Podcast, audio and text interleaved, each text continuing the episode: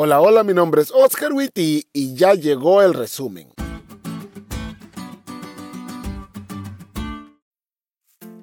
Feliz sábado, chavos.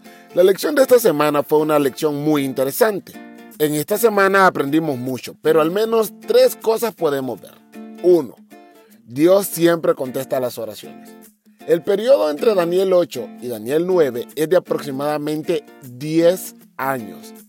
¿Recordás que Daniel se preocupó tanto que hasta se enfermó porque no entendió? Bueno, esto sucedió al final del capítulo 8. Ahora imagínate 10 años con una oración sin resolver.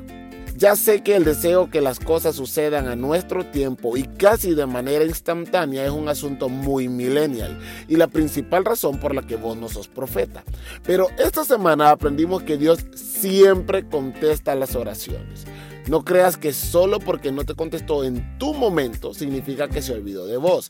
Dios va a contestar. Sé paciente. Número 2. Gracia e intercesión. El estudio de la Biblia hace que tengamos una concepción clara de nuestra pecaminosidad y aquí entre nos necesitamos eso. Cuando Daniel estudió la Biblia se dio cuenta que la habían regado y Dios era justo.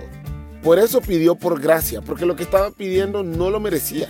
Pero veamos algo, este hombre era un anciano, claramente no iba a volver con los judíos a Jerusalén. Este hombre estaba pidiendo gracia por su pueblo Creo que todos estamos en la misma situación. La regamos y merecemos el justo juicio de Dios. Sin embargo, el orar por gracia para nosotros y para nuestro prójimo es justo lo que todo cristiano debería hacer. Y número 3, el inicio de nuestra iglesia. A la luz de lo que estudiamos esta semana, nuestros pioneros encontraron el punto de partida y el final de la profecía de los 2300 años. Fue a través de la comprensión de este capítulo y con la firme determinación de predicar lo aprendido que nació nuestra iglesia. Mucho hemos aprendido desde aquel octubre de 1844, pero el deseo de predicar no ha cambiado.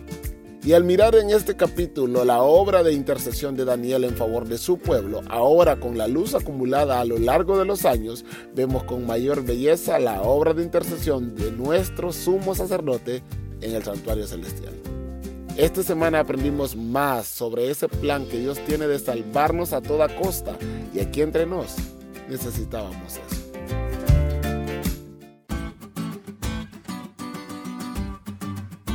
¿Te diste cuenta lo cool que estuvo la lección?